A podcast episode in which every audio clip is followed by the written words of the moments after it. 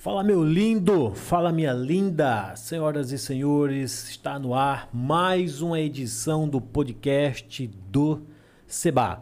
Um podcast em um horário especial, porque esse podcast a gente não vai falar apenas da questão cultural, da questão, não é, é aquelas que a gente vem sempre conversando aqui com vocês, que é um cantor, um músico, é um compositor, ou então da questão do empreendedorismo. Vamos falar um pouquinho de tudo isso, mas hoje é um horário especial porque nós temos hoje aqui na nossa bancada um candidato a deputado estadual. E vamos conhecer um pouco da história e da vida desse candidato, que daqui a pouco eu apresento para vocês, porque agora eu quero falar com você, você que está sempre nos acompanhando, não é? Está sempre nos assistindo, está sempre seguindo aí os nossos trabalhos. Obrigado, viu? Obrigado por toda essa atenção que você tem dado aqui para a gente. Obrigado por você estar sempre compartilhando com a sua galera, ativando o sininho. Isso tem ajudado bastante o canal e tem feito com que a gente consiga levar essas histórias, né, principalmente agora, nesse momento eleitoral, não é, essas informações relevantes para as pessoas poderem aí decidir né, o, o, rumo do nosso, do nosso estado, do nosso país. Beleza?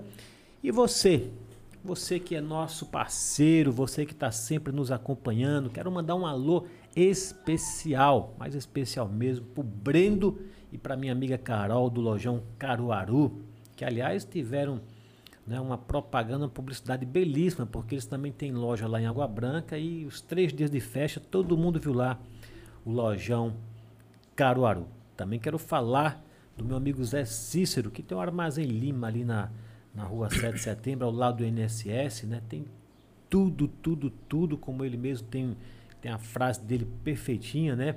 Como é que é, Pedrão? Ele tem tudo, tudo para panificação, pizzaria. pizzaria e doceria, né? Ele tem tudo mesmo, viu? Um grande abraço, viu, meu amigo Zé Cícero. E temos os nossos outros parceiros publicitários que vocês já vão acompanhar na tela. A Arte Casa do meu amigo Bruno.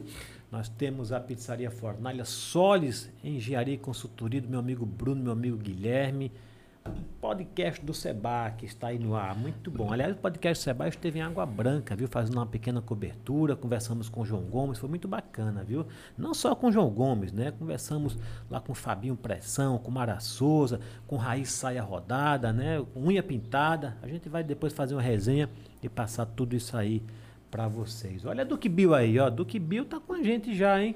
Quero falar que a Duque Bill esteve aqui, na Poliana, a doutora Poliana esteve aqui, seu esposo também, né? Um dos médicos mais renomados aqui de Dalmiro Gouveia, doutor Ney, esteve aqui, né? invadiu aqui o nosso estúdio, veio dar um beijo na esposa, depois estará com a gente aqui também, tá bom? Obrigado, viu? Obrigado a todos vocês. Quero lembrar que a gente está aí nas plataformas digitais, Diesel, Amazon, Google Podcast, enfim, todas elas aí para que vocês possam curtir a gente. Não é isso, minha produção? Inclusive no Spotify, que é um dos mais falados aqui, né? Enquanto nosso convidado toma uma aguinha, é, ele, é, ele é candidato a deputado estadual aqui por Alagoas, naturalmente, né? A gente já conversou, ele é de Piranhas.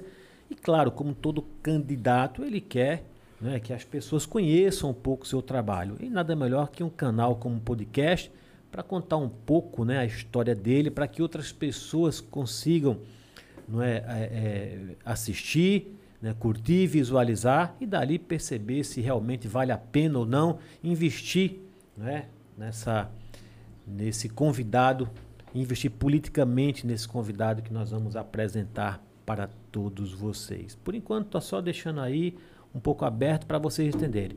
Aí por isso que eu continuo passando aqui o nosso recado. Você, meu amigo e minha amiga, você, pô, Seba, eu quero participar do seu podcast. Simples, entra lá, né, no, no Instagram do nosso podcast, se inscreve lá, conta a sua história ou um pedacinho dela, entre em contato que a gente vai ouvir você e vai trazer você aqui, né, conforme os agendamentos aí que nós temos, tá bom? Ou se você tem alguém que você quer indicar, minha produção, Aí é só falar pra gente, olha, eu, eu, não vou não, porque minha história não é tão legal. Toda história é bacana, né? Mas tem gente que fala que a história não é legal. Mas eu conheço alguém que eu gostaria que vocês levassem para lá. Fala para gente. A gente vai lá ver se realmente é a história da pessoa, uma história bacana, relevante, que vai agregar valor para quem está nos assistindo. Beleza? Eu sou o Seba, na minha produção está o Pedro, Pedrão, que aliás hoje está bonito, está uniformizado, com a camisa produção do podcast do Seba. Deu um baque aqui, o microfone se assustou. Deixa ele assim, que ele não está em uso hoje.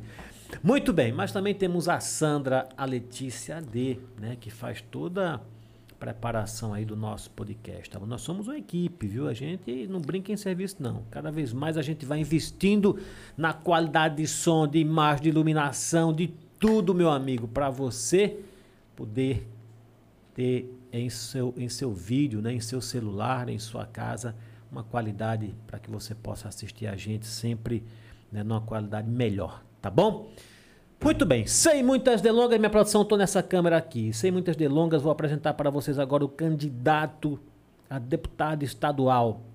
Pela primeira vez, né? A gente vai conversar com ele agora. Estou falando dele, dele, minha produção, o Galego da Pousada. Pedrão, fique ligeiro aí, hein? Tô de olho em você, viu, Pedrão? Galego, querido, seja muito bem-vindo ao podcast do Seba. Nós estamos ao vivo pelo YouTube significa dizer que você é um cara muito corajoso, porque nem todo mundo tem coragem de chegar ao vivo, né? Porque as pessoas é, gostam de uma edição, mas aqui é do jeito que está. Como diz um amigo meu, lá de Maceió, é no maciço. Obrigado pela sua presença, bem-vindo ao podcast Seba.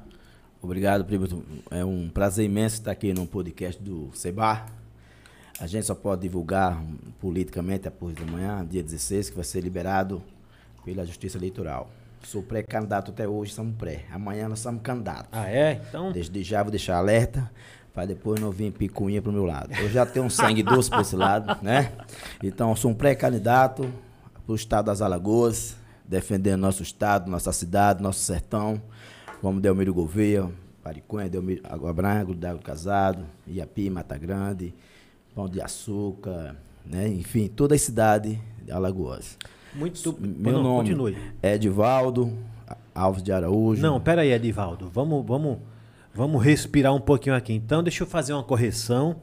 Não é, é que eu falei que você é candidato. É. O candidato é só a partir de amanhã. É, isso, é isso? isso. Porque juridicamente, pelo Tribunal Superior Eleitoral, é, a, a, você na verdade já saiu a candidatura de todo mundo, né? Todo mundo, é. Porque mas... foi até, já teve as convenções, não é isso? Mas só pode divulgar a partir dia 16 amanhã. do dia 16, né? Isso. Então eu faço aqui a ressalva, faço direto aqui para você. Ele é o pré-candidato, né?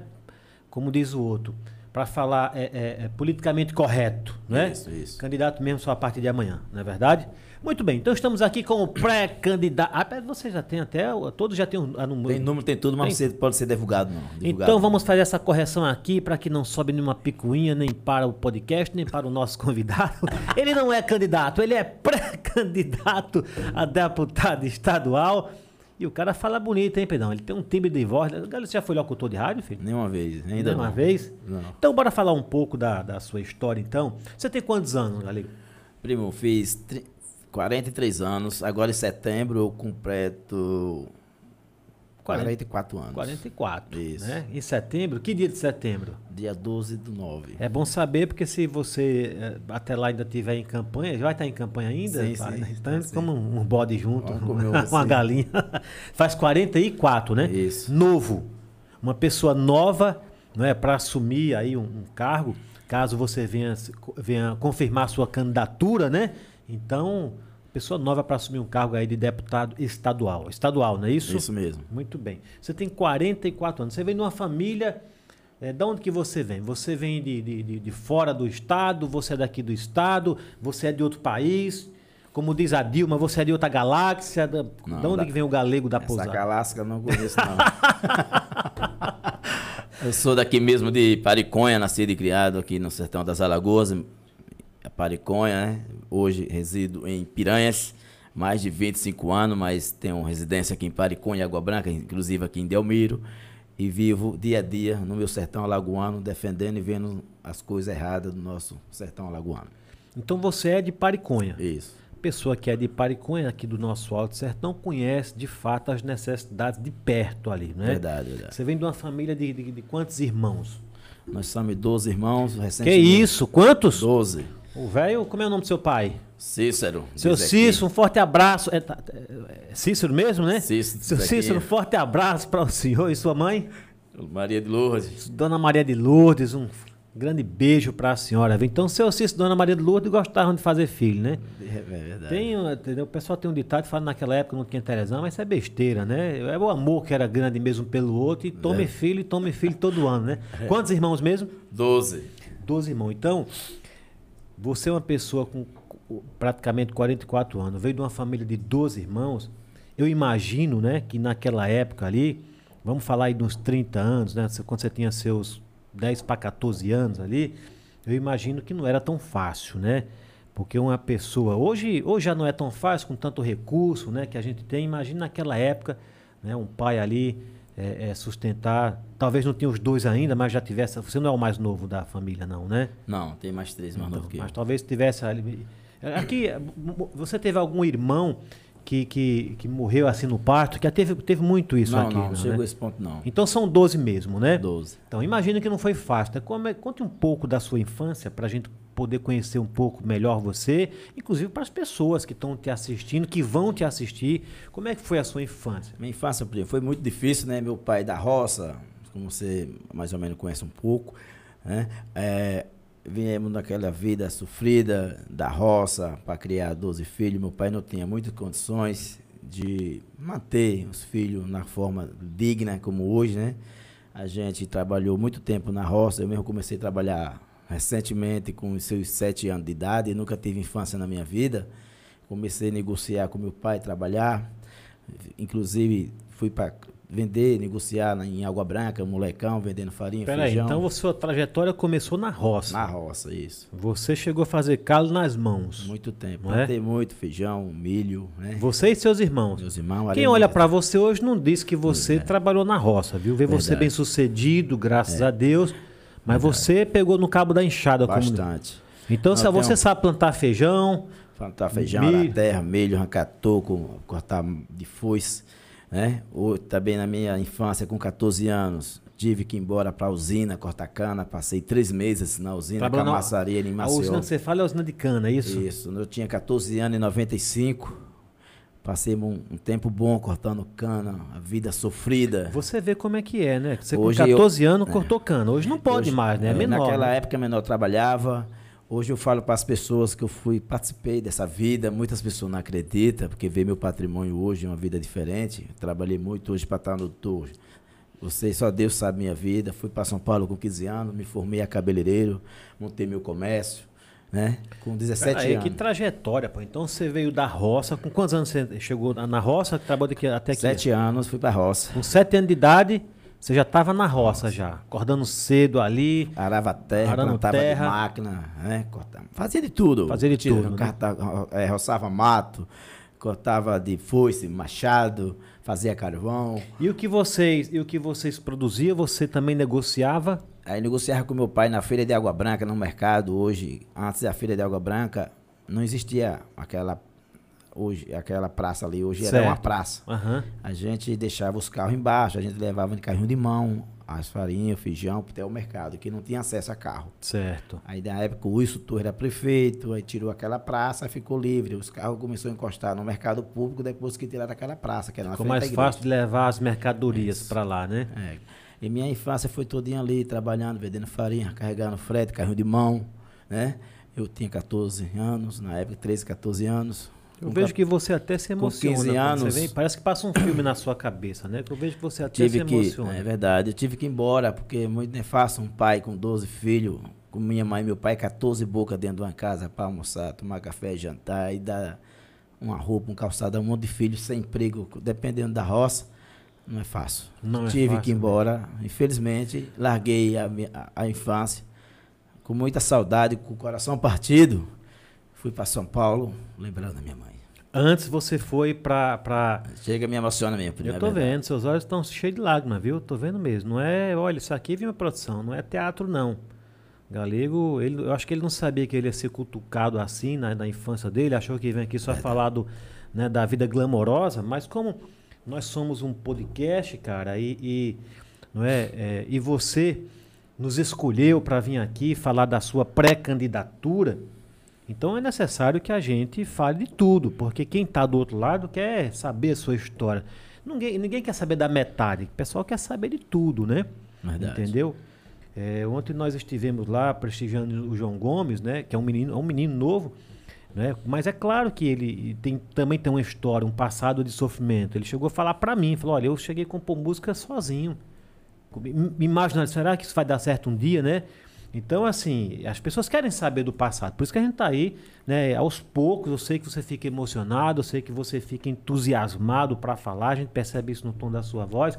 Mas é necessário a gente falar por etapa. Então você veio da roça ali com sete anos, aprendeu a negociar com o seu pai, o seu Cícero, deu feira lá em Pariconha, em Água Branca, é não é verdade? E, com, e, muito novo você ainda foi para o cana, pro canavial, para a usina, não é isso? Aqui não. Você tem uma experiência. Maceió. Maceió, né? Maceió na usina Camaçari. E com o coração partido, você foi para São Paulo, é isso? Com quantos anos? Aí eu já tinha 15 anos. Já tinha uns 15 anos já, né? E lá, foi fácil? Porque muita foi gente vai com esse sonho para São Paulo, Muito né? fácil. Eu morei com minhas irmãs num quartinho mais ou menos desse tamanho aqui. Morei mais ou menos 10 dias arrumei um trabalho, fui arrumar um quartinho para mim.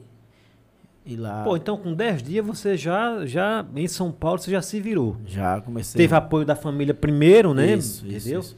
Aí depois começou a trabalhar e já alugou alguma coisa para você, lá em é, São Paulo. Morou, que morar. lugar de São Paulo lá? Ali na Rio Branco, na Estação da Luz. Hoje sei, é um que, é, lugar de de, de Midingos, né? Que chama lá o Cocolândia. Cracolândia, né? Cracolândia né? Ali virou uma Cracolândia mesmo. Hoje né? acabou aquele bairro ali, uhum. é muito... Mas você chegou a morar ali? Morei naquelas pensão, ainda morei um ano. E você, e você quando foi para São Paulo? Você com, com 15 anos, você tinha algum estudo, você alguma formação, você tinha algum curso técnico? Você foi com a cara e a coragem? A cara e a coragem, não tinha muito estudo, que eu não tinha tempo como estudar. O estudo era pouco. Tentei estudar ainda ali na Estação da Luz, ainda estudei três meses, né? Daí ouvi que não dava pra gente, com muita bandidagem, ladrões, muita droga ali na região da gente, vendo aquela região uhum. ali. Aí a gente tentou, juntei uma família, comprei uma casa em São Mateus e fomos morar em São Mateus. Todo então, mundo saiu Todo mundo morando de aluguel. Você então você já tem um espírito de, li, de liderança, né? Porque todo mundo morando de aluguel, você reuniu a família e falou: todo mundo colaborar um pouquinho, a gente compra uma casa. Verdade. E comprou, comprei uma casa. compraram, saiu todo mundo do aluguel. As irmãs passavam de 8, 6, anos sem vir no Nordeste, que não tinha condições. Tudo que recebia, pagar aluguel. Consome no aluguel. Hoje tem suas casas, graças a Deus, tem sua vida própria. Agora, Se ela quiser vir toda semana aqui passear, vem que Não, a gente vai entrar nesse mérito também daqui né? a pouco dos seus irmãos hoje, né? Mas me diga uma coisa. Você estava aqui, aqui no. É, é o Capim, é? que chama? Povoado Capim. Povoado Capim é o quê? É um povoado do Pariconha? Pariconha. Do Pariconha, né? Aqui em Alagoas. Você estava lá, 12, é, 11 irmãos, né? Com você 12, pai isso. e mãe. Sou dos então, mais novos. O que levou você ir para São Paulo foi isso? Você viu a necessidade da sua casa? É, sim, sim.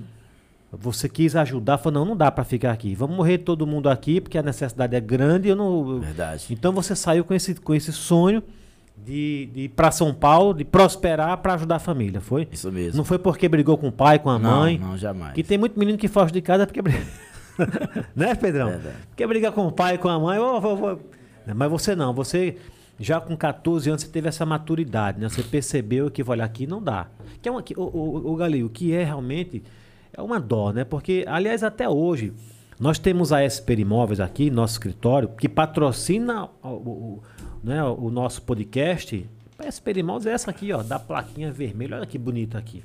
Patrocinadora oficial do nosso podcast. E nós somos um termômetro Sempre que, que alguém quer ir embora para São Paulo, para outro estado, para outro país, a primeira coisa que ele faz é vender o imóvel, que é para levantar uma grana. Isso, Isso rapaz, dá uma dor tão grande. E principalmente quando a pessoa fala que está indo por falta de oportunidade. Ou seja, até hoje, você saiu aí há, há, há, o que, há uns 30 anos, né, ou mais, por falta de oportunidade, parece que hoje o cenário não mudou muito. Né? Porque a gente vê aqui muitas pessoas saindo da nossa terra por falta de oportunidade. Oportunidade. Não é verdade? Mas vamos seguir a sua história. Então. Aí você foi para São Paulo, chegou lá todo morando de aluguel, você começou a arrumar um trabalho, já saiu ali da, da casa da sua irmã, mas depois você um espírito de liderança. E peraí, eu pago aluguel, minha irmã paga, meu irmão paga. Se todo mundo juntar, a gente compra uma casa. Aí compraram a casa, é? Aí chamei tudinho pra conversa. Gente, tu paga um salário, eu pago, todo mundo paga. Pô, junta todo mundo, vamos comprar uma casa, mora junto, sai do aluguel. Aí eu, Simples assim, né? Ela falou, mas como? A casa vem 5 mil. Eu falei, como?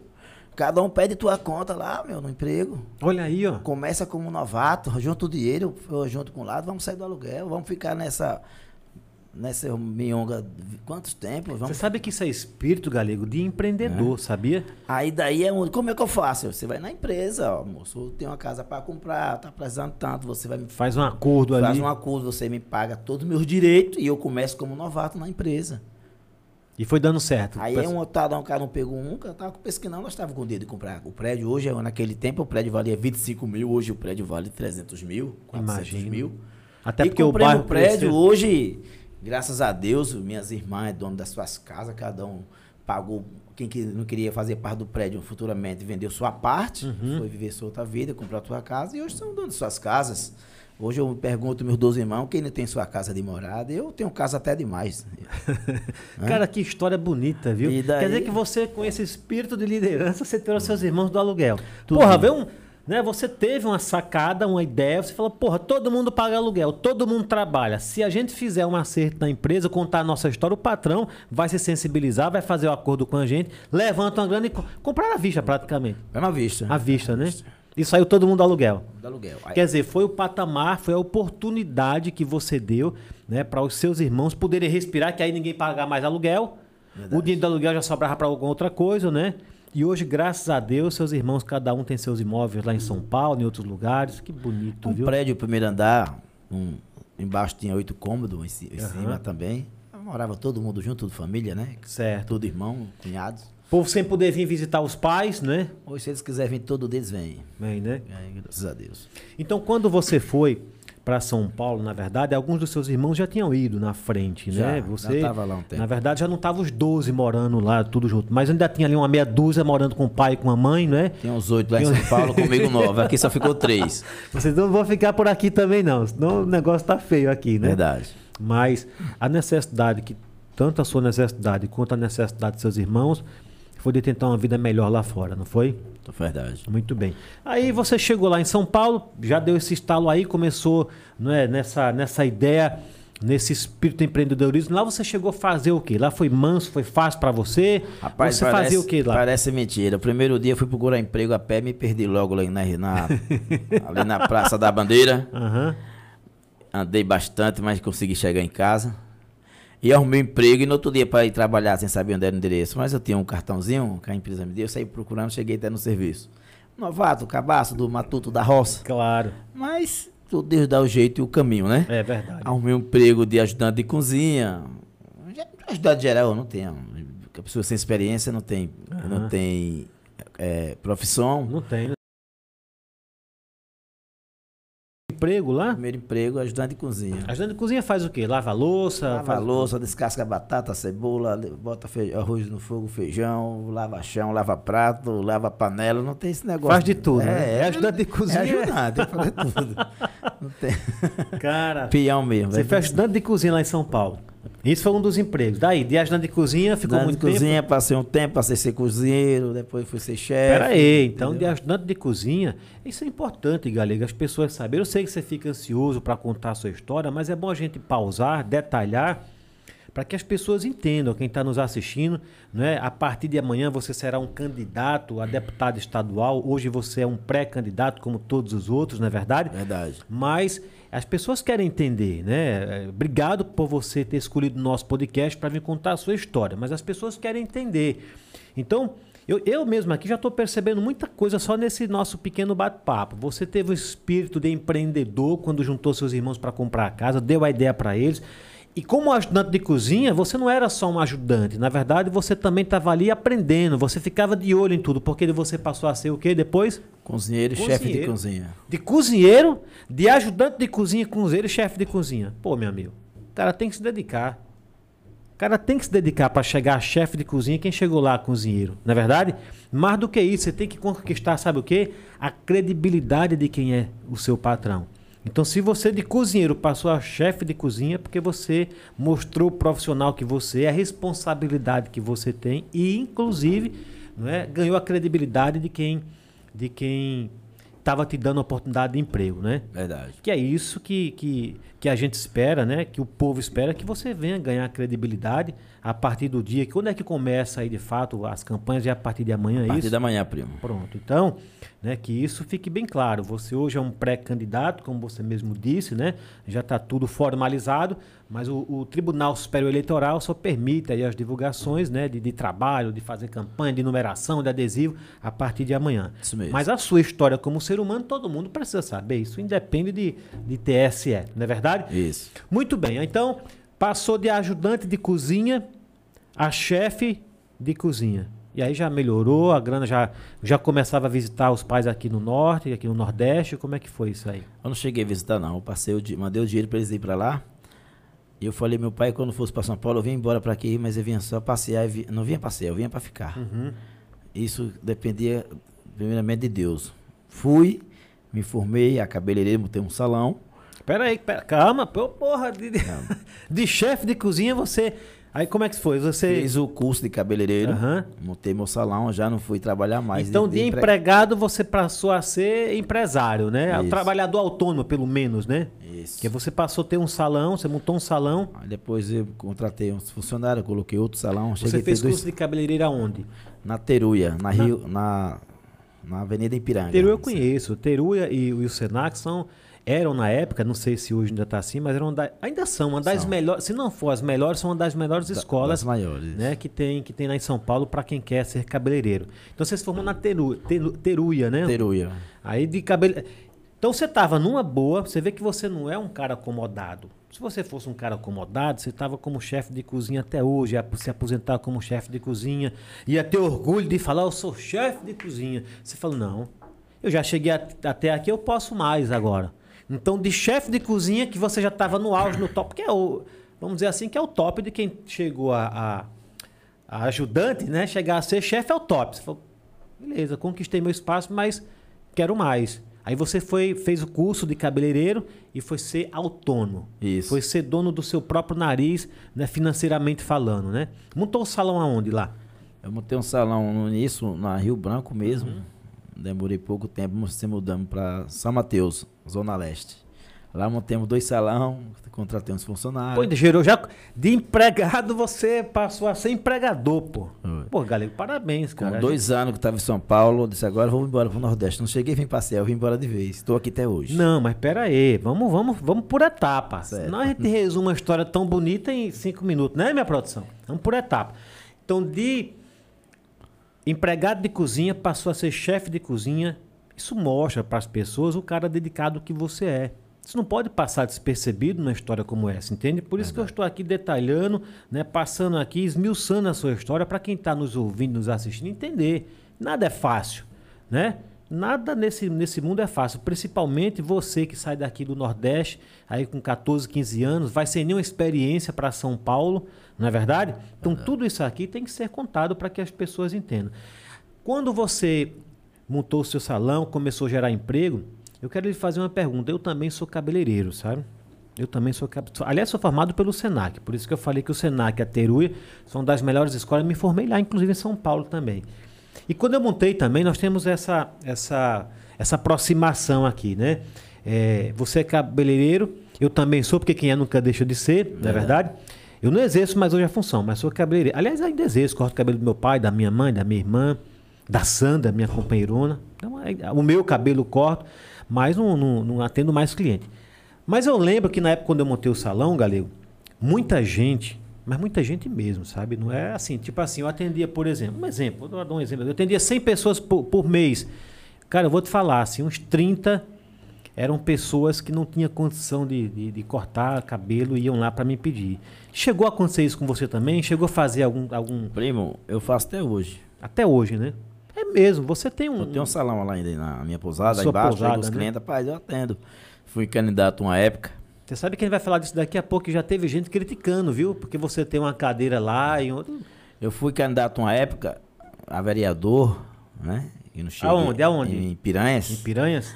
Como não tinha recurso para atender o povo, ajudar da forma, um trabalho social, Aham. minha arma era a cadeira, minha tesoura, e eu cheguei a cortar por dia 40, 50 cabelos. Não, mas peraí, aí você tá como. Atende- Mas aí você tava como candidato. Aí Sim. você, né? Eu quero saber em São Paulo. A você forma- com uma vida boa, com dono de, de salão. Sim. Chegava gente lá pra você cortar o Ah, cabelo. várias vezes chegava a mãe de família, moço, eu tô sem dinheiro, meu filho tá sem dinheiro, você tem como? Ah, eu fazia isso, até hoje eu faço, dependendo, né? Porque hoje eu sou empresário, tenho um- uma vida diferente. Então- e deixo então- de atender um pobre, um coitado, pode chegar a qualquer hora, pedir, eu faço isso. Então nós podemos falar que em São Paulo, né, você chegou a fazer é, Caridade nas é, favelas. trabalho social. Chegou nas favelas. A gente ia também, sabia? Eu cheguei muito. Eu na- cheguei ali na Vila Prudente, né? Ali na, em São Mateus mesmo, naquelas piores favelas, que o pessoal diz, puxa, tu vai entrar ali, ali é perigoso. Hoje entrava lá, conversava com as pessoas, ó, tô aqui, sou um cabeleireiro, quero fazer um trabalho social, quero atender as pessoas pobres aqui. Às vezes chegava o chefe do bando lá, que não deixava ninguém entrar. Não, você é um cabeleireiro, tudo bem, fica aí de boa, atenda aí. E no fim eu fazia um trabalho social e eles às vezes agradavam a mim, eu saía até mais satisfeito que eu trabalhando no próprio Claro. salão, acredita? Você sabe que muita gente que faz, que faz trabalho social, e eu fiz muito, e eu posso falar é, que você está coberto de razão. Eu, eu, eu também, quando fazia algum trabalho assim, muita gente já me contou isso. Você sai mais gratificado do que a pessoa que você ajudou. Você sai com um espírito mais leve, né? Você sai contemplado com aquilo ali. Porque nem tudo é o dinheiro, na verdade. É hoje, ajudar primo, a pessoa. Hoje, né? meu primo, um, um pai de família que tem 5, 6, 8 filhos, 10 mesmo. Final do mês ele for cortar o cabelo desses 10 filhos. Pelo amor de Deus. um corte de cabelo hoje num barato é 20 reais. Verdade. 10 filhos dá quanto? 200 reais. 200 reais. Já é um bujão, já é um leite, um pão que ele pode pôr na mesa. E se não cortar, os meninos cri- cria piolho, ficam Piolho, feios na escola, né? chega- E outra, poxa, não, nós estamos Sai mais caro pra lavar, que tem, É. o shampoo tem Nós que ir estamos mais. num mundo moderno, nem a professora quer receber. Rapaz, você tem que pedir seu pai para cortar o cabelo, porque se criar um piolho, vai passar para as outras crianças. Uhum. E isso, o pai não tem condições, e cabe a mim, a você que tenha condições. Um político mesmo pode fazer um trabalho social, um vereador, um prefeito, um deputado mesmo, pode montar uma ONG ali e tal. Vai manter esse povo, né? Verdade. Mas aí cabe ao coração de cada um, a, ação de cada um. Porque Verdade. ser político não é ser o político. O político, ele tem que ter ação, tem que agir, tem que mostrar pro povo que ele é o político. Ele é o defensor do povo, não é defensor dele. Então cabe a ele. Cabe a mim, que não sou político nenhum, hoje quero entrar, mas meu coração está aberto, dependendo de sendo político ou não. Muito bacana, gostei do que você falou. Vamos continuar na sua história. Hum. Aí em São Paulo você abriu um salão, abriu outro, ficou com dois, é, duas empresas, vamos dizer assim, né? E aí, gerou emprego. E quando foi que deu o estalo de, de retornar? Ou você já já estava com esse pensamento, falando, não, aqui não é meu lugar, meu lugar Eu- é nas minhas raízes. Eu, quando eu saí daqui, eu sempre falei pra minha avó, a avózinha, a papai Zequinha, né? Que é os nossos avós. Eu disse, olha minha avó, eu não sei quem vai morrer primeiro, mas eu vou a São Paulo. Meu filho não vai, não, você é muito novo, você não tem como trabalhar. Mas eu vou trabalhar. Eu trabalho numa roça arrancando toco, no arranco lenha, eu trabalho em São Paulo, nas empresas. Eu cheguei, primo, fui-se embora, falei pra minha, minha avó, arrumando a feira de. Me, me- arrumando minha profissão em São Paulo, chegando aqui, eu quero assistir vocês aqui dia a dia. Não sei quem vai morrer primeiro, mas eu quero estar perto de vocês. E me realizei meu sonho, agradeço a Deus primeiramente. Você, quando fala em família, você se emociona. Se eu estou vendo novamente aqui, que você já está emocionado, seus olhos, sua voz está embargada. Você gostava muito também de sua avó, né? Demais até. Você é uma pessoa muito presente né, na vida da sua família, né? Eu conheço pessoas que já falaram isso de você. Fala, o Galego, ele é um cara assim família, onde ele, se ele puder, ele vive visitando as famílias, porque ele não sabe, o dia- ele mesmo fala que não sabe o dia de amanhã, então ele não quer perder tempo de declarar o amor, o carinho pelos seus Verdade. amigos, pelos seus parentes, né? Então, então você já foi com esse pensamento, eu vou, mas eu volto, né? Deus vai me ajudar. E aí, aí Aí para São Paulo, trabalhei, me formei, fiz o trabalho que tinha feito. Eu quando você retornou, já veio com essa ideia de também montar um salão aqui também? é, já vim formado, montei um salão aqui, morei com a minha avó um Aqui tempo. aonde você montou o salão? Aqui na avenida, essa principal da Aqui Serra. em Delmiro? Sim. É mesmo? Como é a nossa avenida aqui que eu esqueci? 13 de maio? A 13 de maio. Montou um salão ali, é? É meu salão ali. Na 13 de maio? De frente àquele mercado de Janeirino. Sei, sei, sei. É até do. O salão é até do, do tio de Zezinho, cabeleireiro. O nome dele, até, ele é cabeleireiro também, o cara. Eu esqueci Aham. o nome dele agora, Neto. Não, não viajo do prédio de Neto. Né? Ele né, hoje corta cabelo ainda. Isso em que época, mais ou menos? Você já, como disse? 97. 97. Aí você montou um salão, começou tra- um trabalho aqui. É, eu. Você hoje mora no Xingó, né? Piranhas, não é isso? E daqui, como é que foi sua, sua ida pra, pra Daí, Piranha? daí o salão não decolou aqui, né? Muito fraco. Aí eu fui pra Xingó. É mesmo? Foi fraco aqui o salão? Foi? Que ali é uma avenida, né? Aí, mas era parado demais. Era parado, né? Fui pra E já tinha também alguns aqui cabeleireiros, né? Bastante, bastante. Geralmente o público de cabeleireiro é um público fiel, né? Eu tinha gente que cortava cabelo comigo, cara. Ela ia, ele ia de, assim, rodava 50 quilômetros para cortar cabelo comigo. Eu tenho um tio que ele corta cabelo com um cabeleireiro há mais de 30 anos. Fi- Fideliza, né? Então você chegar até conquistar sua clientela, então não deu certo aqui o salão. Não. Aí daí fui pra Xingó, comprei um salão lá e fiquei lá até hoje. Deu certo lá. Com as economias que você já, já, tava, já tinha, né? Graças a Deus, de São Paulo, comprou um salão lá. Isso. Um salão mesmo, era um salãozinho. Salãozinho um quartinho, dava pra dormir, morar. que nós sabemos um pouco, né? Pelo menos um pouco do patrimônio que você tem, nós Muitas sabemos. pessoas me né? xingou, me conhecem, sabe da minha história. Aí, desse quartinho, como é que você chegou é, ao patrimônio que você tem hoje? Nós sabemos que você tem pousada, você tem prédios alugados, você tem prédios alugados aí para empresas aqui que prestam serviço aqui em Delmiro Gouveia na região, tem, tem apartamentos alugados, né? Você enveredou por esse caminho do, do né, de, imobiliário, né? Você teve um crescimento muito bacana. Como é que foi essa trajetória para quem não conhece? Porque eu te pergunto isso, porque ninguém, talvez algumas pessoas ainda não conhecessem sua história. Fala assim, ó, geralmente quem está na frente é porque vendeu droga, não é porque roubou, é porque foi político. Geralmente não é assim? Verdade. Não é verdade? Então como é que foi essa sua ascensão assim que você começou de um salãozinho, você tem uma pousada, tal? Como é que foi? Eu cheguei em, em, Xingó, montei o salão. Na época ainda tinha um restinho, o restinho do Xingó, né? Funcionava a firma. Em pouco tempo, três meses, acabou as firmas. Aham. Mas aí eu já tinha meu salão, já tinha a clientela. Eu comecei a investir em casas, comércios. Comecei a investir, ganhando e investindo. Aí o salão hoje, hoje era do lado, meu salão ao lado da Labelle hoje, que hoje é um prédio, tinha um prédio hoje, que é o meu, minha pousada hoje. Um senhor tava, botou a placa de venda. Uhum. E ele não conseguiu vender. Ele me aperrou tanto que nós fizemos um jogo, né? Eu troquei prédio, boto, terreno, tornei nesse prédio e fui morar. Era a minha casa Então ali. quando você, quando você foi para Xingó, você montou um salãozinho lá, né? Aham. Começou. É outro, é outro ponto bacana que tem que ser mostrado para as pessoas, porque na época que você foi para o Xingó, me parece que, na verdade, a, a, a, a Chess, né, tava, já tinha concluído as obras, né? Já. O pessoal tava voltando, né? O pe- o pessoal tava saindo e você tava indo para o Xingó. Peguei um momento difícil. Não é? Verdade. Mas com, com a visão, né? O espírito visionário que você falou, pô, vou apostar nessa Muita cidade gente aqui. falou, você é louco, cara, comprar aquele prédio, acaba. Não, é uma contramão. Tá todo mundo saindo. Todo mundo embora e você chegar e comprando as coisas. Eu falei, meu amigo, eu comprei, é meu. Então não é meu. Quem Claro, vai embora? claro. Na época, o Estado não pagava funcionário público, os municípios aproveitavam também, não pagava. Mas eu botei na cabeça o seguinte, pô, isso aqui é uma cidade, isso aqui é um Estado, esse político não paga, mas um dele vai sair. E vai entrar outro. Esse prefeito que não paga, vai sair. Vai entrar outro que vai olhar para nossa cidade. Claro. Que foi no tempo de Celso Rodrigues, né? Uhum. O finado Celso Rodrigues, ele era o prefeito, de repente ele saiu, entrou o Inácio, o Inácio já deu uma melhorada na cidade, já acreditou, a cidade já ficou outra cidade. O governador, na época, era o, o de- era o Regi- Edivaldo inclusive tem o meu nome, né, o filho da mãe. Passou quase um ano sem pagar funcionário público. Que isso, rapaz.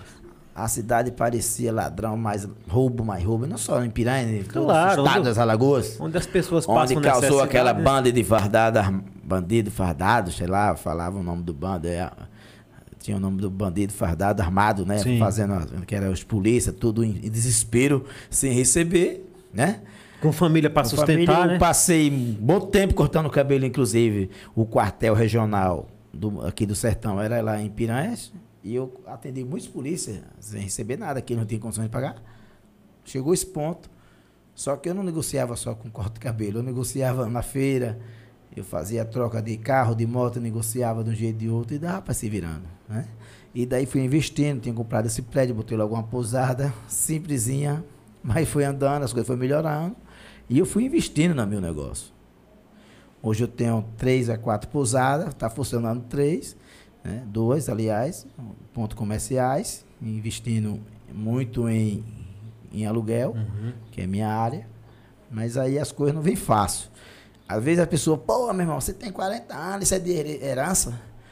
Eu tenho 60 anos, tenho uma casa para morar, o problema é teu, cara. Já tá vendo eu tenho 50 casas. E aí? Claro, lógico. Não devo um real, prima, a ninguém. Uhum.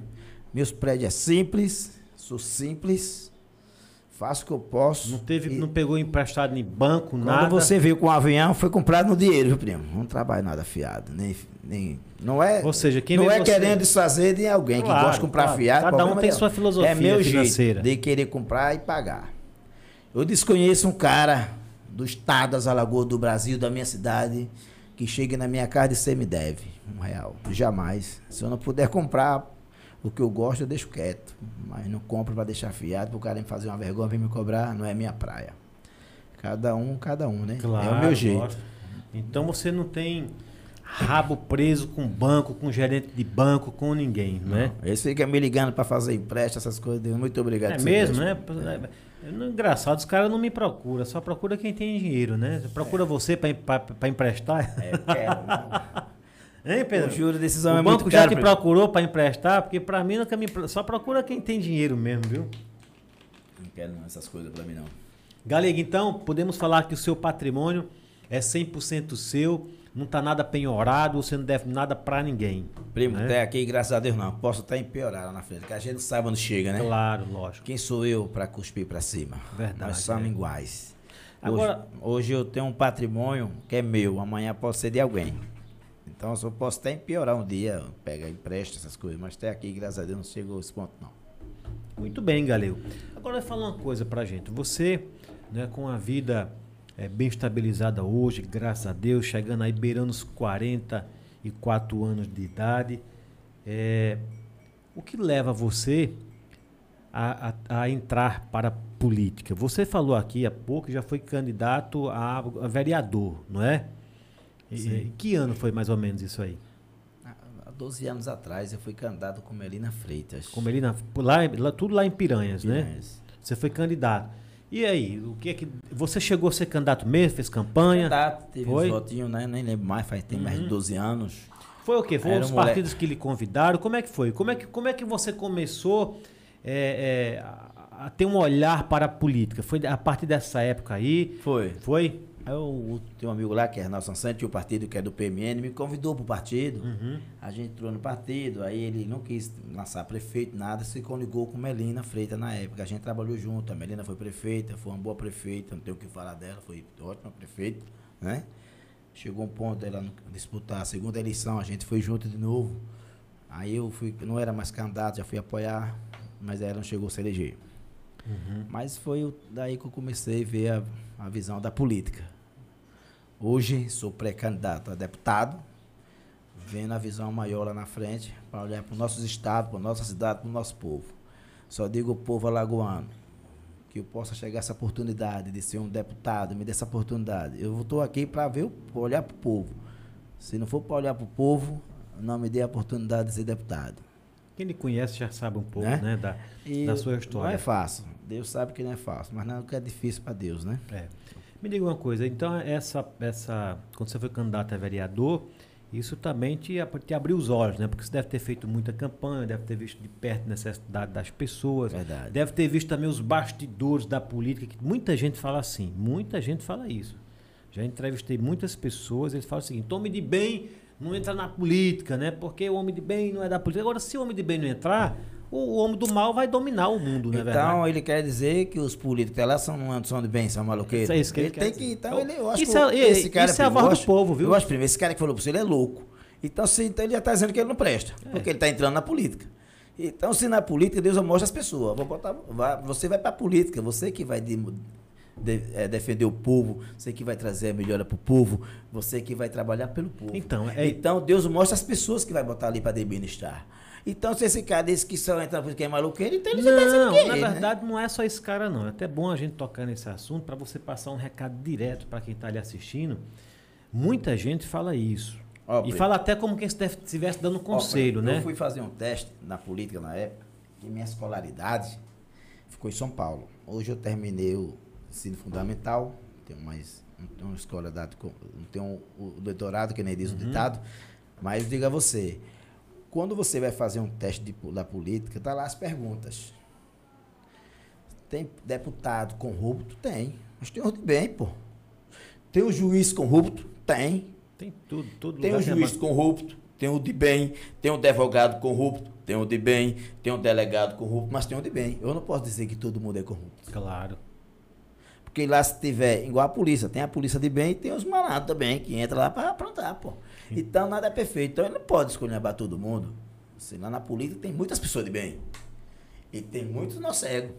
Não é ética de falar muito... o nome de ninguém, que não estou aqui falando claro, ninguém. Mas existem os de bem, existem os malandrão, os corruptos, o que não é corruptos, o que assina para receber bola, o que não recebe. A bola que você fala é a propina? Que a propina, o, é a propina né? né? Por forma bola, né? Assim.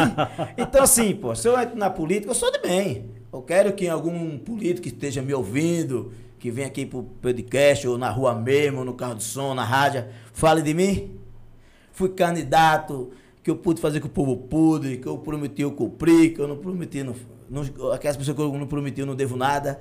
Não é tanto que eu vivo na cidade. Aquelas pessoas que prometem que for fazer isso e aquilo, é aqueles que vêm de Maceió, Copa do Mundo, que vêm mentir pro povo, ganha eleição e some. Agora, quatro anos depois, aparece.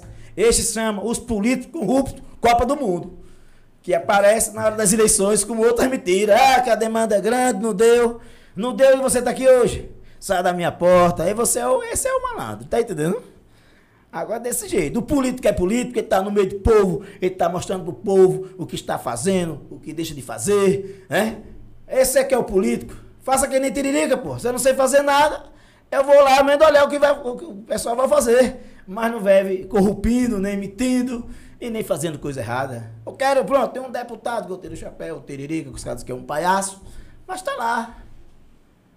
Mostra um, um, um, trabalho sujo de Tiririca. Não tem, é verdade. Não tem. Até hoje ninguém apontou nada do Tiririca. Que né? ele não aceita as putaria. Verdade. As corrupção, as sacanagens, a malandragem que existe na política. Eu sou pré-candidato a deputado estadual amanhã em diante, eu sou deputado oficial que eu não posso divulgar no meu número, porque eu já tenho meu número, mas não posso divulgar, que não é contra a lei. Claro. Mas amanhã vocês, políticos que estão me ouvindo, vai me encontrar nas campanhas, nas cidades. Espero que Deus me bote lá e o povo, primeiramente, para defender o povo do sertão, que vai estar tá aqui o candidato. No sertão tem um candidato para combater as coisas erradas, para mostrar a realidade e bater com o sistema. Esse é o galego da pousada, que vai para cima. Rapaz, o homem ficou nervoso, viu? Vixe, Mari, pelo amor de não Deus. Não é nervoso não, primeira realidade. Porque eu vejo políticos que dizem que é bom, que é gostoso. Falou em corpo ladrão, me tá... Ele não vai, pô, pra cima, mostrar pra, pra sociedade o que fez, o que deixa de fazer. Eu vejo política aqui na minha região, que não vou falar o nome porque não é minha praia, que tem três, quatro, cinco, oito mandatos, e não vejo uma emenda desse homem aqui na cidade. Não traz um recurso para E agora aparece, sou bom. É, sou é bom. De quê? Comprando o povo com 100 reais, com um bujão de gás, com uma feira. Eu quero saber se o povo passa quatro anos com a feira, com um bujão de gás, com um exame. E pronto. Quer dizer... é, o povo quer saber de trabalho, primo. É, é, o povo quer saber de saúde. Você chegou no hospital desse aqui, de, de um hospital lindo, que o, governador trouxe para o governo. Aqui de Sim. Né?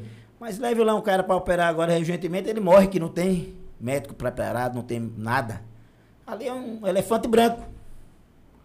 nosso, digo, nosso tio Fernando recentemente precisou, teve que ir lá para Arapiraca. Tô mentindo, primo? Passou no hospital, deram toda a assistência, naturalmente. Não tem, pô. Mas levaram para Arapiraca. Você chega no hospital do Xingó, só para fazer, tirar pressão. Não tem remédio, tem nada. Você chega no hospital daqui, precisa de um médico para fora. Para que esses hospitais? Cadê os políticos? Aí eu sou bom nessas horas. Bom vai ser o galego quando entrar lá dentro. Se não fizer diferente, eu entrego a, o cargo.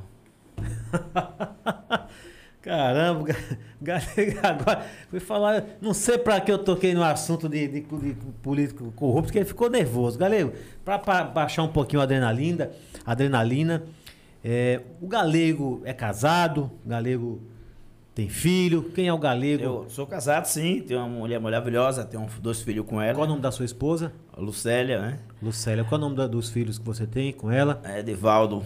É, Henrique. É Henrique. É. Henrique e Eric. É.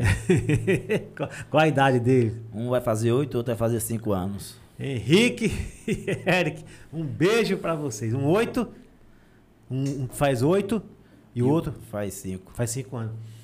Muito bacana. Então, eu, eu fiz essa pergunta de propósito, até na verdade, porque eu, eu lhe conheço, né? Mas muita gente vê você muito é, nas, nas cidades, nas festas de, de, de, de reis, nas festas de emancipação, não é? e poucas vezes vê você com a esposa, não é verdade? Aí muita gente critica, fala, o cara ali quer ser. Porque muita gente diz o seguinte: ele quer ver um político, não é?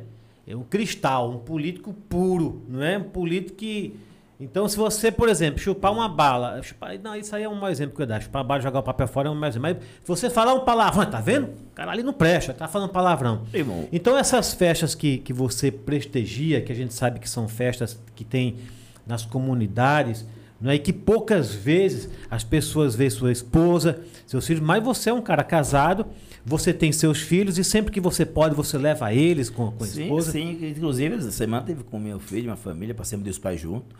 Eu nem todas as festas vou poder levar minha mulher, meus filhos. Até porque, alguma, até porque algumas são de compromisso. Isso, e outra, a criança, tem criança, eu vou estar numa festa no multidão de, de adulto, né? De 30, 40 mil pessoas com uma criança que. Criança deu 9, 10 horas, quer dormir. Verdade. 9, 10 horas. Então, muitas pessoas falam de Jesus Cristo, não vai falar de é, mim. É. Ainda mais agora. Isso, que você é um pré-candidato, né? Candidato tem que aguentar. Só diga você. Respeito com respeito. Não venha falar besteira perto de mim, porque vai aguentar. Outras também pra cima, tá entendendo? Uhum. Eu não tô aqui pra aguentar eh, picuinha nem piadinha de ninguém, não. Por, por, eu acho que o respeito cabe em qualquer lugar. Eu não quero que tenha a ver com a vida particular de outros políticos, que ele entra com a mulher ou deixa de andar, que entra com quem. É problema dele. Quem vai votar é o povo. O povo decida. Agora, com ficar olhando a vida pessoal da pessoa, o cara tem que cuidar da vida pessoal dele. Né? É minha vida cuida minha. Eu voto com a minha esposa toda hora, todo momento. No momento que eu não posso, eu vou fazer o quê? Se eu vou pra um canto, se tem uma festa, por exemplo, a festa do povo. E é relógio pra andar é, direto. Eu não nasci colado nela, né? Ela nasceu em mim, pô. Eu me amor, gosto dela, minha esposa, não, toda vez que eu tiver com ela, eu vou levar, não tem que eu não puder, eu vou viajar. Minha mulher trabalha, tem minhas coisas dela, meus filhos estudam. À noite quer descansar, tem uma festa que.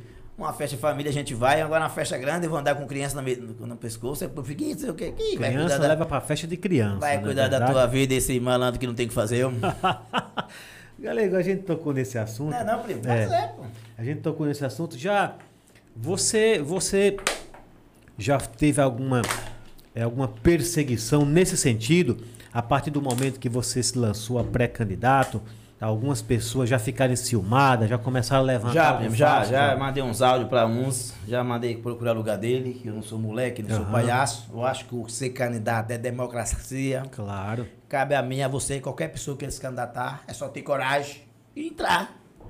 Eles acham que é bom, que o político ganha dinheiro, então entre e vai ganhar dinheiro.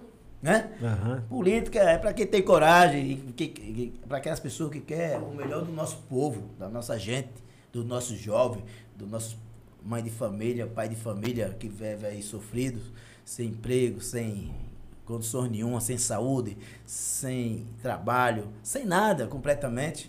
E o político é para olhar essas pessoas necessitadas, para isso existe, né?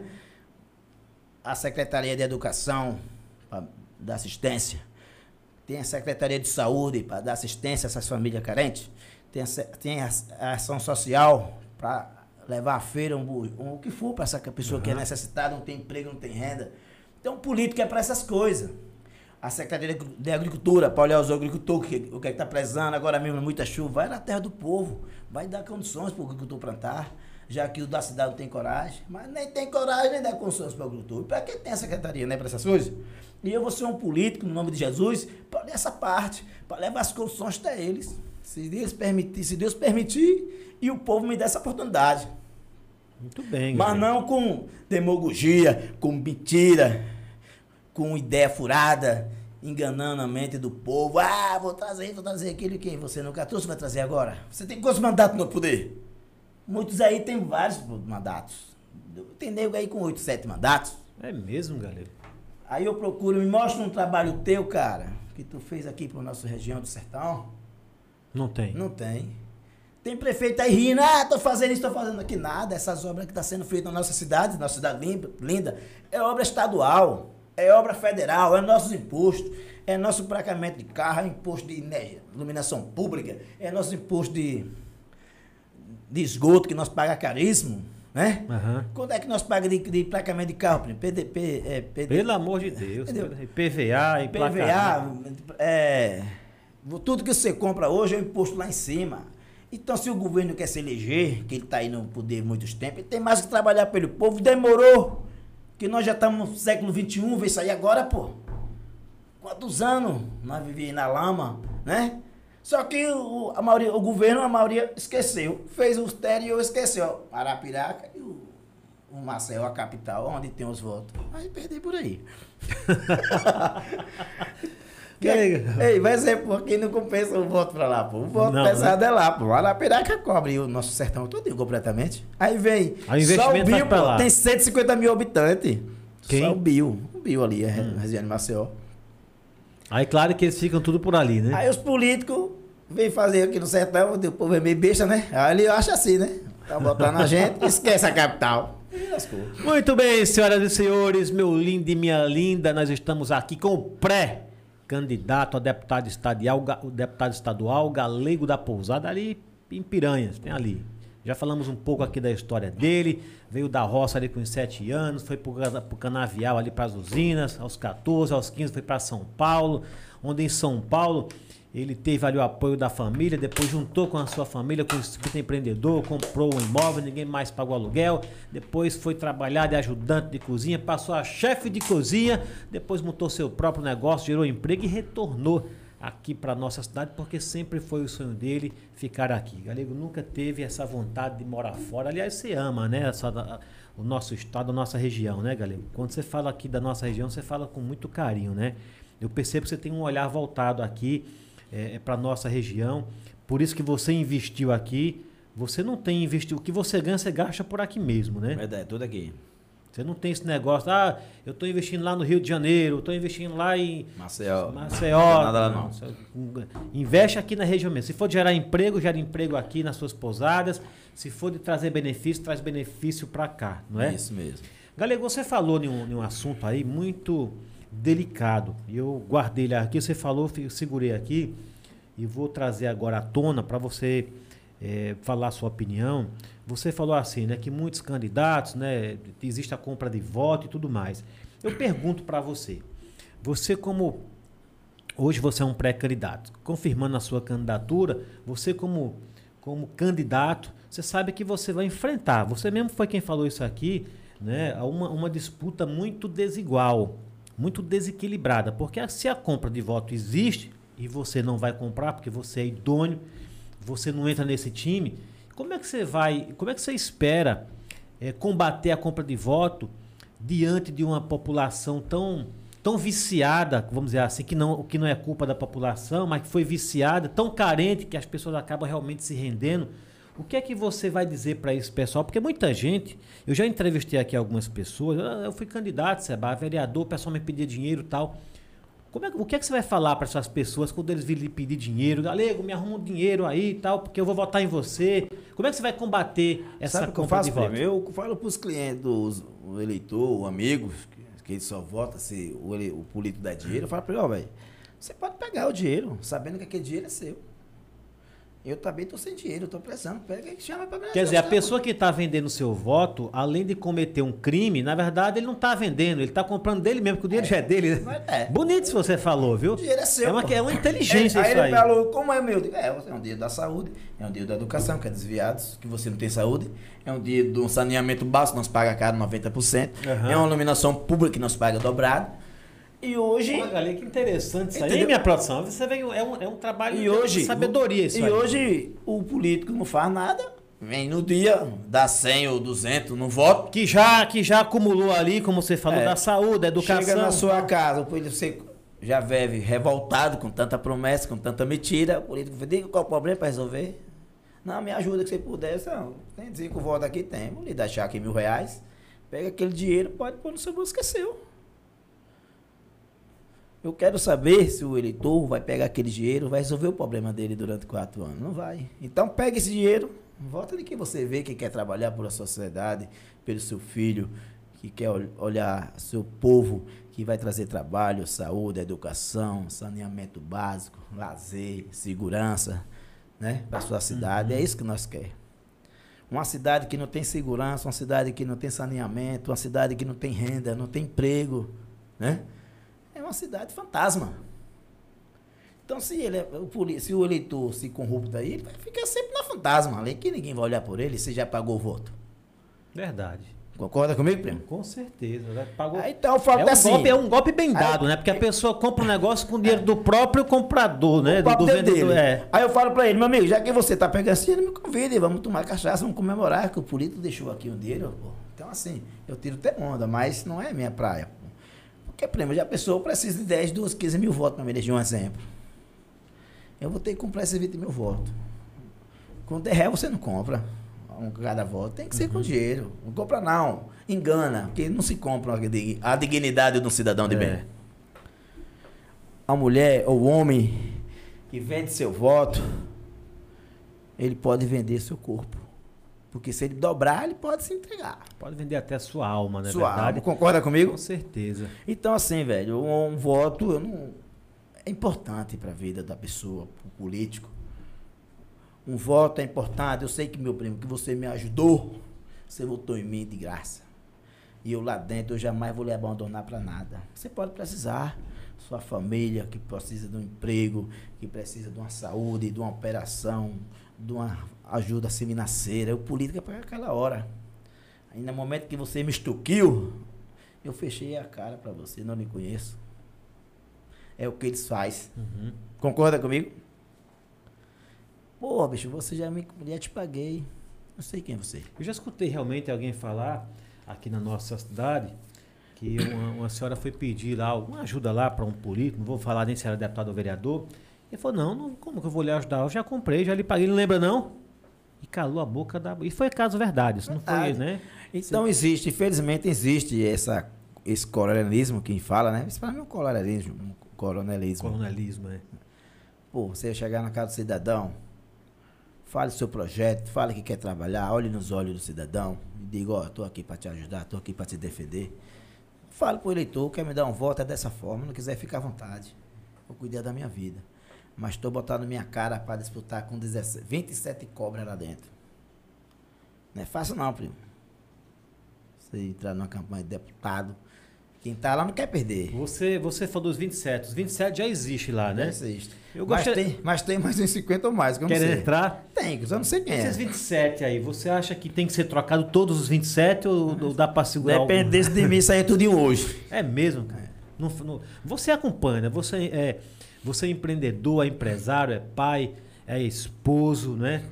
É, é, você acompanha, você sabe a necessidade, você paga imposto, você quer trazer um benefício, você quer melhorar a sua cidade, a sua região, e você percebe então que, e, que por trás dos bastidores realmente nada está acontecendo. Por você sairia os 27 lá? Para mim não. Não cabe. Tem, tem, que esvaziar as cadeiras lá. Tem que botar todas pessoas novas. Não prestou, tira. Bota mais 27. Agora, sem manter é burrice. De, não estou dizendo que o eleitor é burrice. Não, então entendi. É Todo burrice de quem vai votar, entendeu? Todo mundo entendeu o que você falou. Não é? A pessoa insistir num erro, porque se não está dando certo. Eu voto, você é um político, primo. Eu confio em você, acredito no seu trabalho. Você ganha, some. Não trouxe dado para minha cidade, não ofereceu nada. Aí com quatro anos aparece. Quer voto? Um homem desse? É muita burrice da pessoa que for votar no cara desse. Eu já escutei aqui, Galego, por isso que eu toquei nesse assunto da compra de voto. Eu já escutei de muita gente o seguinte, rapaz, você pode dar, você pode, você pode doar o seu rim, você pode fazer o que, você, o, o que for pelo povo. Já escutei isso, viu? Mas se no dia da eleição você não tiver 100 reais na mão, você perde. Por isso que muita gente vai e compra. Eu já escutei isso. O que, é que você acha dessa dessa, tem, dessa, tem muitas pessoas que pegam e não votam. E tem muitos que votam, que é o precisado. O precisado. E ameaçado, né? E ameaçado. Já... E outra, quando ele vai fazer isso aí com o povo, ele cadrasta o povo. Aí ele acha que o povo cadastrando, o povo intimida, infelizmente intimida. Mas Porque tem um Eu endereço. vou deixar claro aqui pro povo que não precisa intimidar não, que isso é tudo ladainha. Se se você pegar um dinheiro de um político e vai lá que o político perda, você diga ele que vai por fora de queixa. Gostei dessa aí. Entendeu? Essa é boa mesmo. É bom que ele ficar preso e ainda fica em elegível 20 anos, É, outro verdade. mais. É minha produção. É igual, é igual o cara que trabalha no morro, né, no tráfico.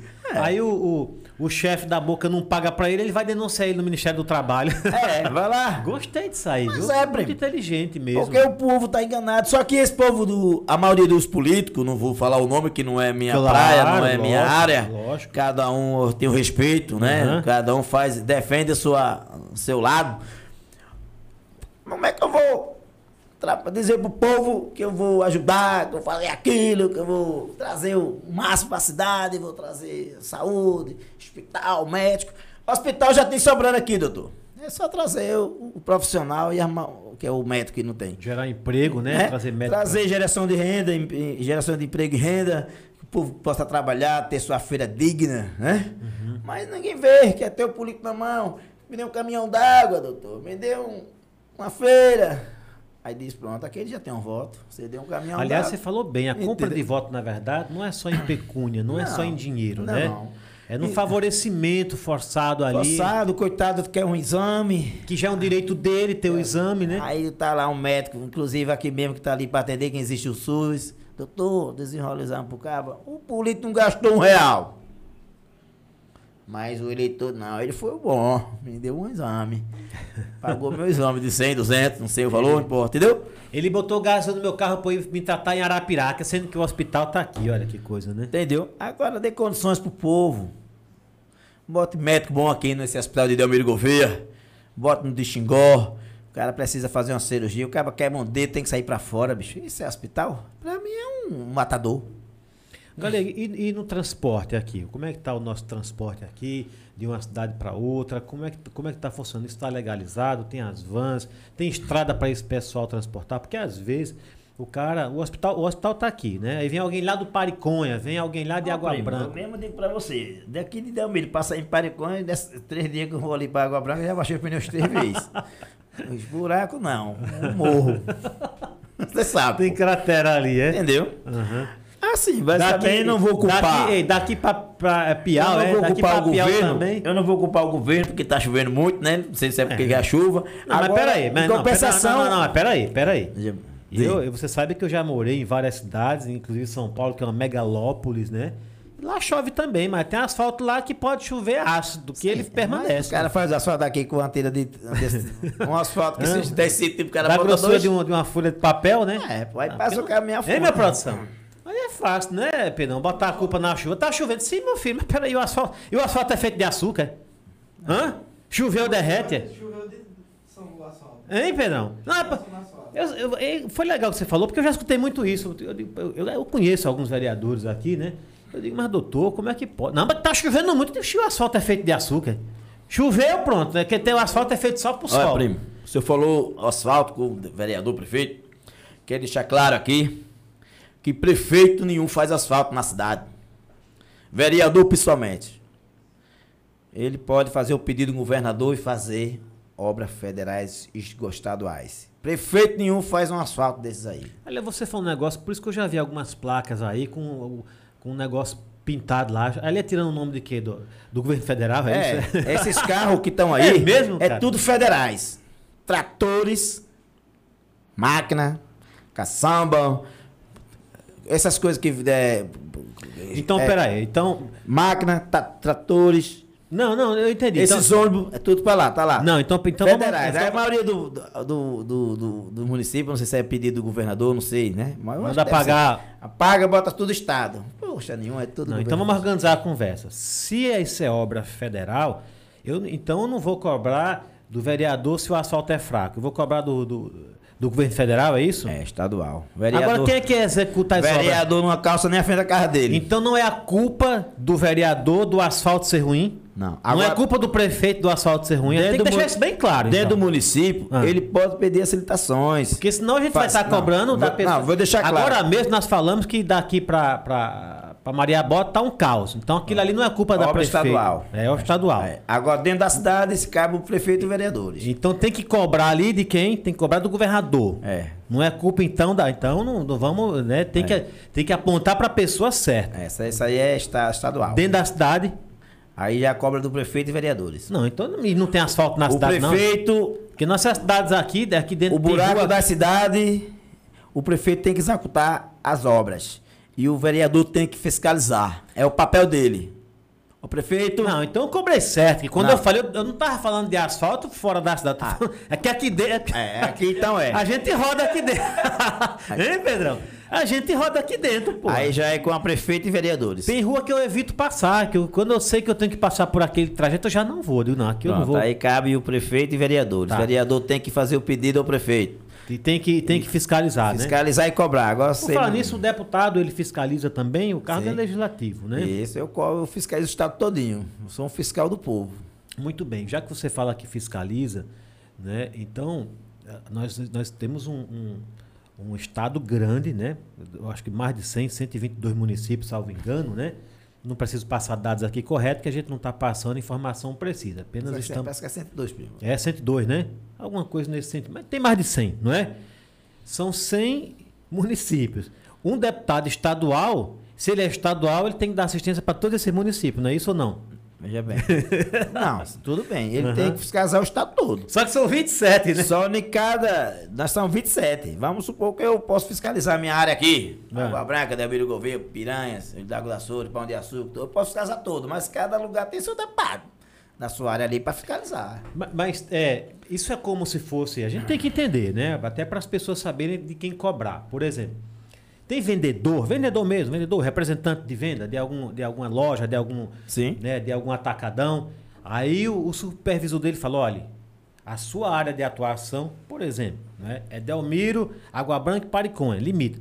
Para o, o, o deputado estadual não tem isso não, né? Ele se limita porque, claro, como você falou, naquela, aqui nessa região, por exemplo, tem você, né? Isso. Mas se você quiser atender alguém de um município a, a, a 200, metros, a 200 quilômetros daqui, você pode. Ou posso atender o pessoal de Maceió, de toda a cidade. Eu sou Toda deputado do estado. Deputado estadual. Só que não tem sou eu. Que sou eu para dar conta de cento e poucas cidades? Tem 27.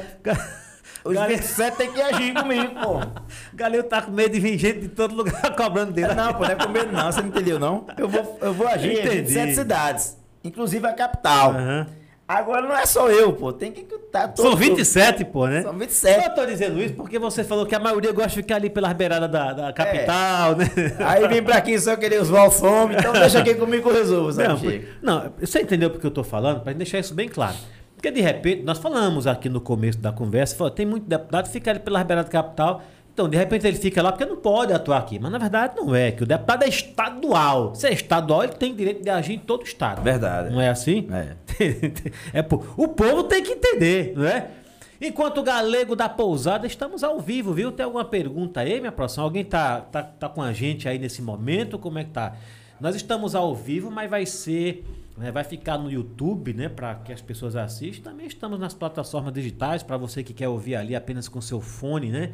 Ali no ouvido, de boa, tá bom? Nós estamos em todas as plataformas, viu? Mas também estará no YouTube para você conferir de perto esse nosso bate-papo aqui. Isso aqui não é entrevista, não, viu, gente? Isso aqui é um bate-papo, tá bom? Quem tá aí com a gente? Tem o pessoal mandando aqui, Sérgio Silva. Sérgio Silva. Quem é? Você conhece, galera? É seu fã? Sérgio, Sérgio Silva? Sim. Manda ali, olha para aquela câmera, manda um abraço. Um ali. abraço aí, Sérgio Silva. Um forte abraço, irmão. Quem é o quem tem mais aí, minha produção? Luciana Mello, Um abraço aí, Luciana Melo. Felicidade pra você, viu? Boa tarde. Vilma Araújo, Vilma Araújo, minha irmã. Forte abraço. Culinária do Madeira, Culinária do Madeira é comigo, mas é com você também. Os Pra você, um abraço, culinária da Madeira. Você é Madeira, hein, doido? O Madeira, inclusive, ele tem, né? O, o canal também do, do Sertão Animal, né? O Madeira é o que pega em cobra, viu? Que- quem mais, minha produção? Adriano com os youtubers. Adriano. Adriano com os de outubro, um abraço, viu? Curta bem aí, compartilhe, viu, pessoal? Vocês que estão aí com a gente, dê uma olhadinha para ver se vocês estão inscritos mesmo. Se não tiver, se inscrevam, tá bom? Dê o joinha, o like, diga aí. Tem uma pergunta aqui, Diga. da Que Saudade da Roça. Qual o papel do deputado estadual?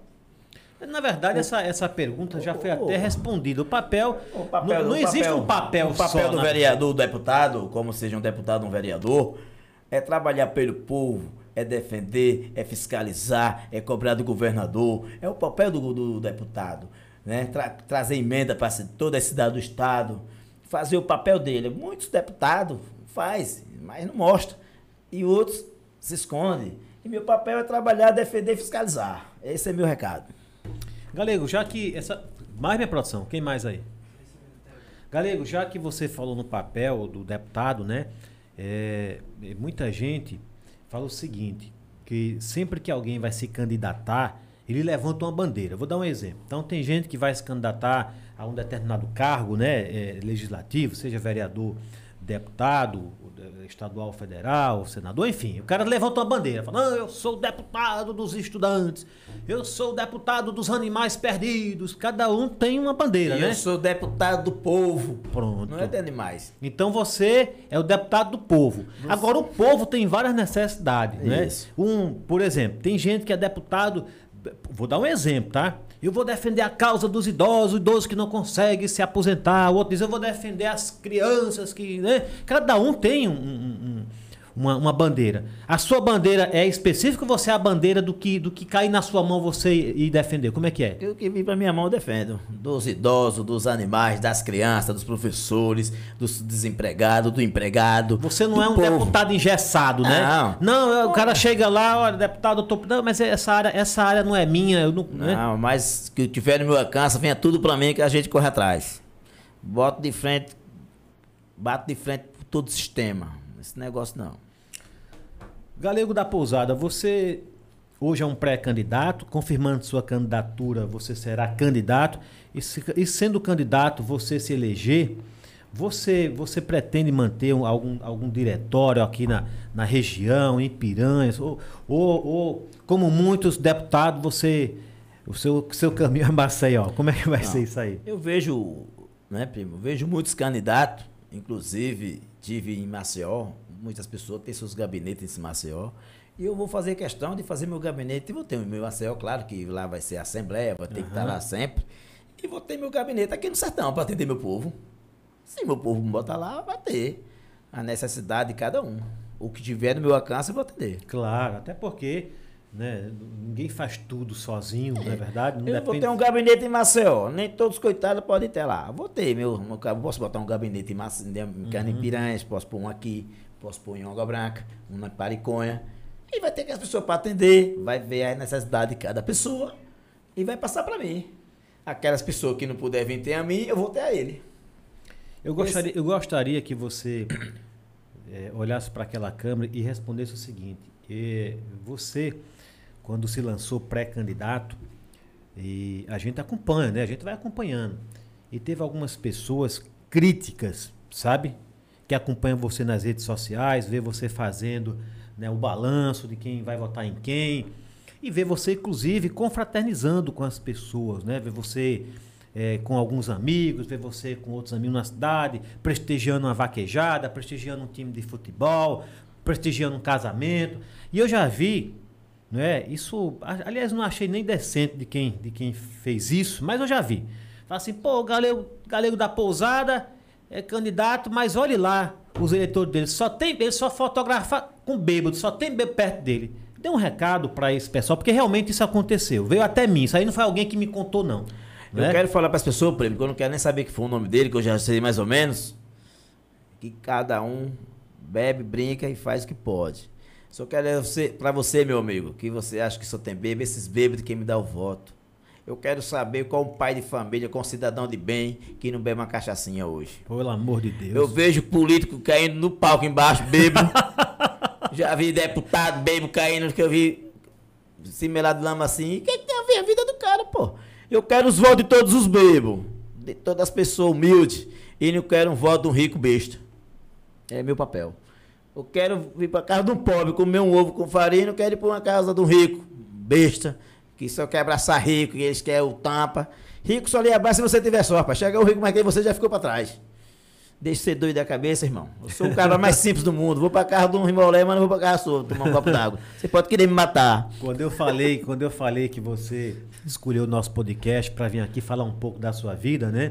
E a gente comenta e coloca aí nas redes, aí veio esse, veio esse comentário aí. Eu falei, olha, eu vou lançar. Não, eu vou lançar porque você comentou, né? O galego tem o um direito de, né, tem o direito de não é nem de se defender, mas de comentar a, a esse a esse respeito aí, né? Porque tem gente que faz cada comentário maldoso, né? Porque isso na verdade é ofender as pessoas que estão. Primeiro que foto não disse se o cara tá bêbado ou não, né? Não. Ô, pri- primeiro, o povo é que vai escolher. Segundo, muitas pessoas não querem ajudar, vem atrapalhado em forma de conversas furadas.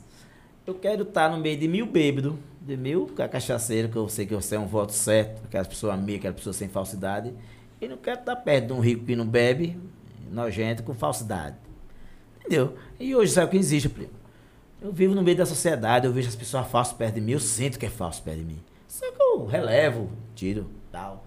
A gente que é, que é político, que está entrando nessa vida pública, você tem que aguentar ó, o rico, o pobre, a falsidade, as picuinhas, as conversinhas, a gente releva. Tem conversa que a gente rebate, mas tem outra que a gente vai relevando, né? É verdade. Isso é um normal. Faz parte, entendeu? né? Um entra, conversa, sai aqui, sai, entra aqui no ouvido, sai do outro lado, e assim vai levando.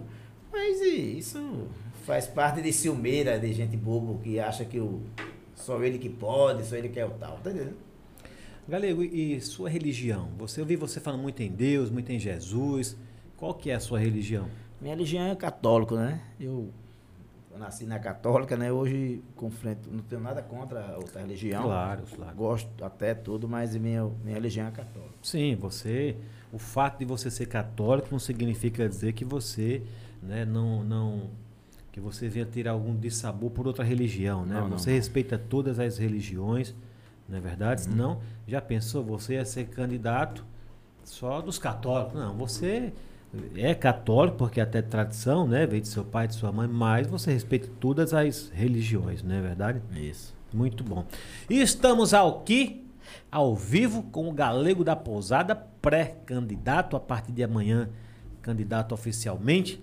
Não é por isso que a gente não fala aqui nome de partido, nem de aliados, nem de, de número de candidatura, nem de nada. O Galego está aqui contando um pouco da história dele, da vida dele, como muitas outras pessoas já vieram aqui também contar a sua história. Claro, ele está vindo, na verdade, porque ele tem o interesse que as pessoas o conheçam, que as pessoas, não é, eh, antes de escolher eh, que caminho vai tomar aí nessas, nesse ano de eleição, que conheça um pouco mais da história dele, está usando esse nosso canal aqui para se comunicar com você, é, com você.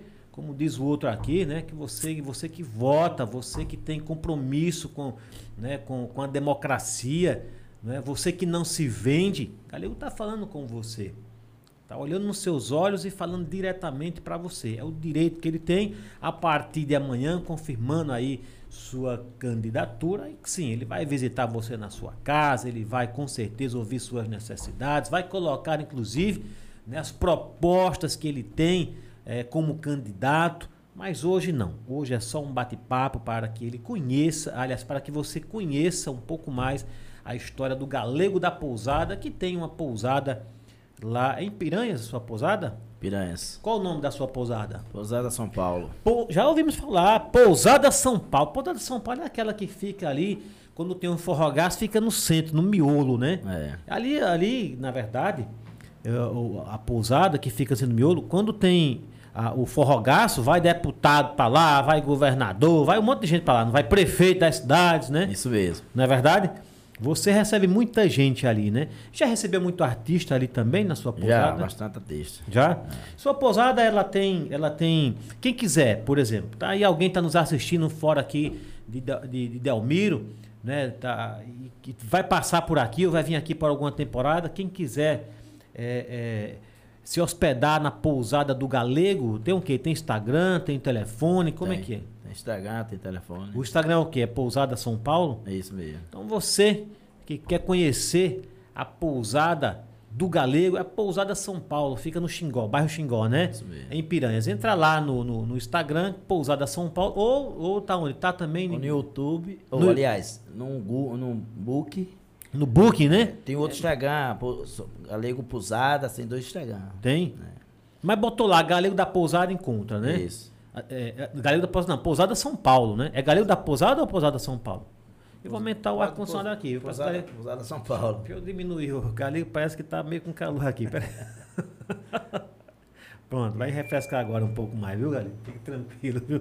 Pousada São Paulo, em Piranhas, no bairro Xingó. Coloca lá no book, lá no, no, no- no Google, né? Ou então você entra direto lá no Instagram.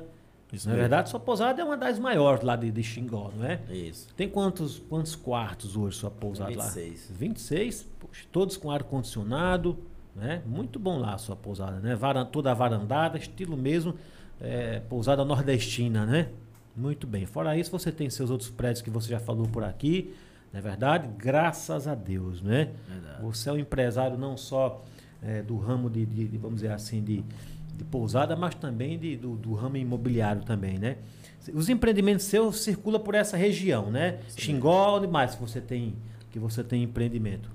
Eu lembro, inclusive, que você teve um problema na, na, na, é, na pandemia, não foi? Que você até me contratou, a gente fez até um trabalho para você, eu como advogado, fiz um habeas corpus para que você pudesse entrar em, em Pariconha, que o prefeito na ocasião, nem lembro mais quem era o prefeito, mas na ocasião né, tinha baixado lá um decreto que você não podia entrar, e eu falei, como que não pode? Se ele tem moradia lá, né? Verdade. E o decreto dele falava justamente disso. Quem, quem, quem for proprietário, quem tiver moradia, você tinha. Eu- Já tem lá, foi um caso muito fácil de se resolver, porque só juntamos né, as provas que você tinha, entramos com a habeas corpus e você conseguiu, até porque você faz, né? Você dá uma assistência muito grande para o seu pai, né? Lá na, na- seu pai e para sua mãe, lá no, é no povoado do Capim, não é isso? Isso mesmo. Você, como cidadão aqui da, da nossa região, Galego, a gente sabe que nossa região, ela hoje é fomentada muito pelo turismo. Nós não temos indústrias aqui, infelizmente, né?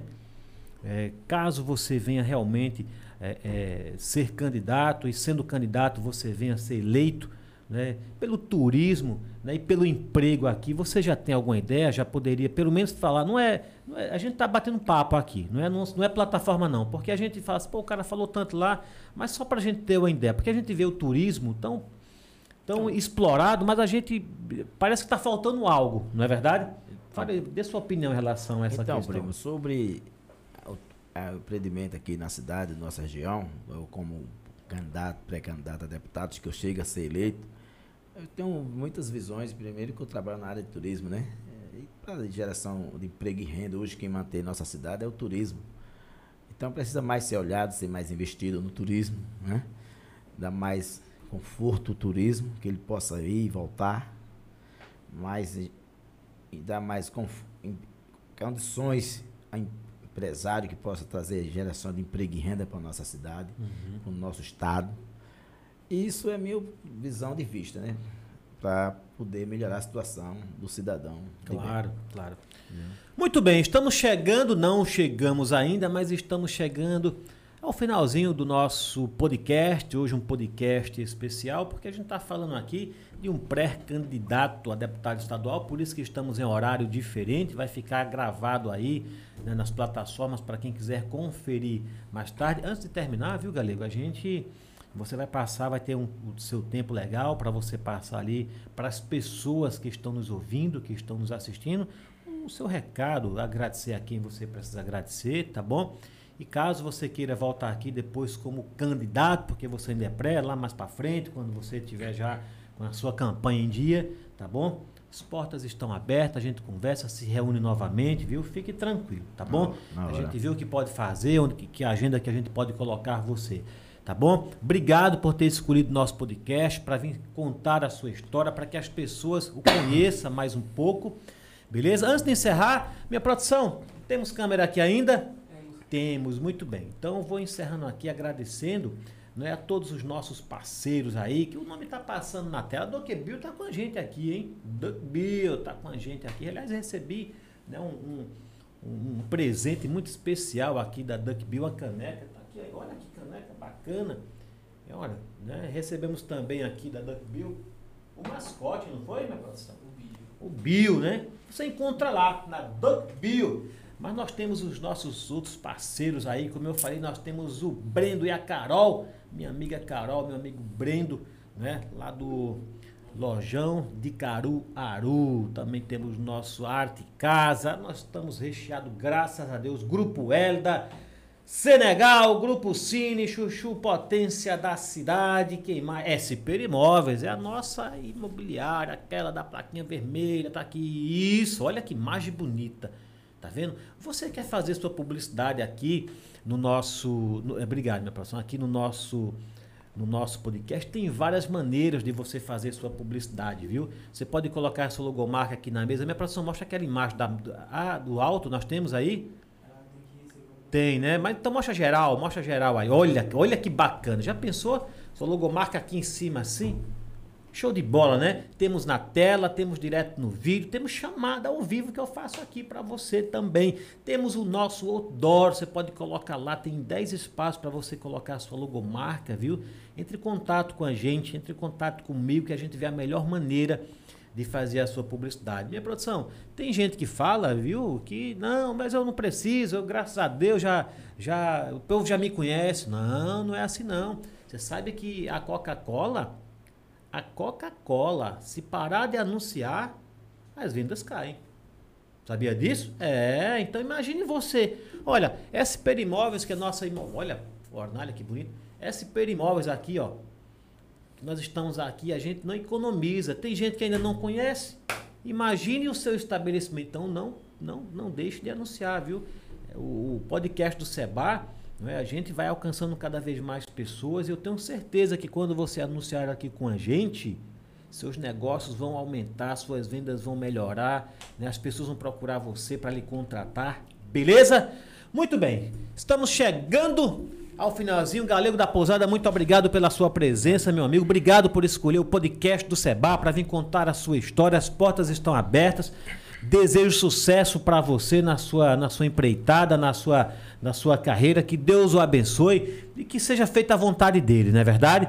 Você tem uma vontade, eu tenho, todos nós temos, mas se não tiver né, ali no caderno de Deus, não tiver de acordo com a vontade dele, então não vai para frente. E se não for para frente é porque ele está escolhendo você, né? Ou para é, ser um, um, servidor do povo ou para livrar você de alguma encrenca maior. Por isso que a gente tem que sempre colocar os nossos projetos na mão de Deus.